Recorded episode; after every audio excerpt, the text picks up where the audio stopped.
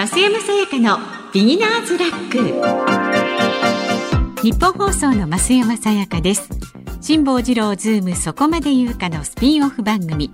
増山さやかのビギナーズラックセカンドシーズン。この番組は競馬予想番組です。私増山が忖度なく名前と直感だけで競馬の重賞レースを予想します。え今週末はですね G1 レースがありませんので今回は前回のレースのおさらいのみということになります。予想はお休みです。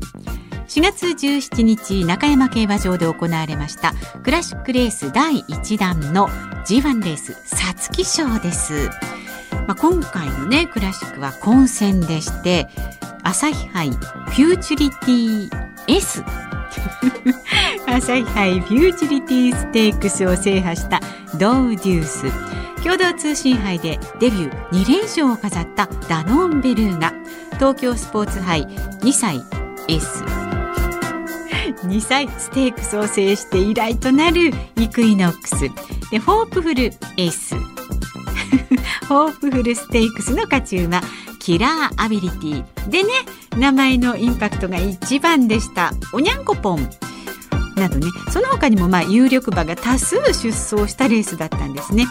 で結果がどうなったかまずは皐月賞のレースの模様をお聞きください。800を通過最高峰17番横山典弘マテンローレオです。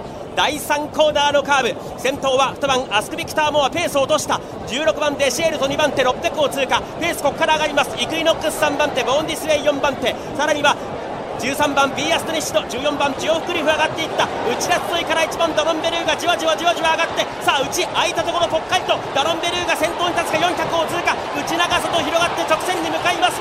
イクイノックスが守る4分どころ。内からドロンベルーが先頭。アスクビクターもイクイノックス。ジオクリフが追い込んでくる。さらにオニャンコポン。大外からマセンローレオがドーデュース突っ込んでくるがイクイノックス先頭。ジオグリフが並んでいくイクイノックス。ジオグリフ。ジオグリフかわした。ジオグリフ先頭。ゴールイン。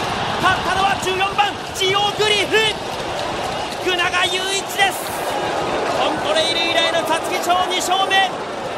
朝日杯 G1 は出遅れての5着。共同通信杯は2着でしたがこの皐月賞クラシック1冠をもぎ取りました。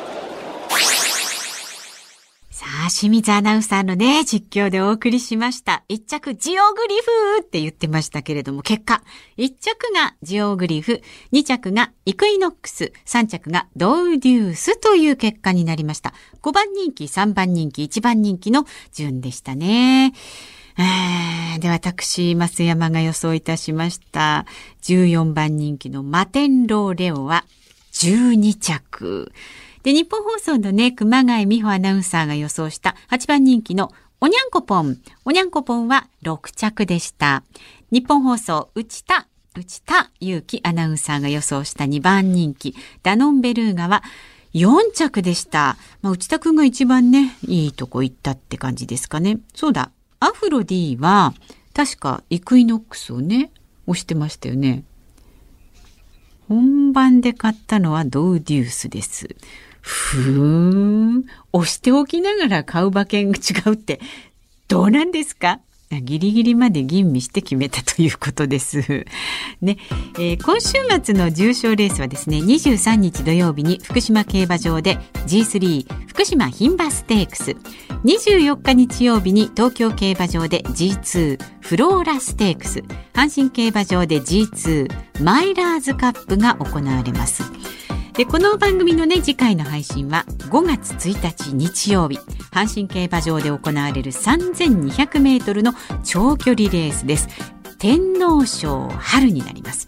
そうですよ。私は学びましたよ。天皇賞というのはもう一回あるんですよね。秋にありますね。はい。次回5月1日の天皇賞レースを予想していきます。では今回はこのくらいで良い週末お迎えください。日本放送の増山さやかでした。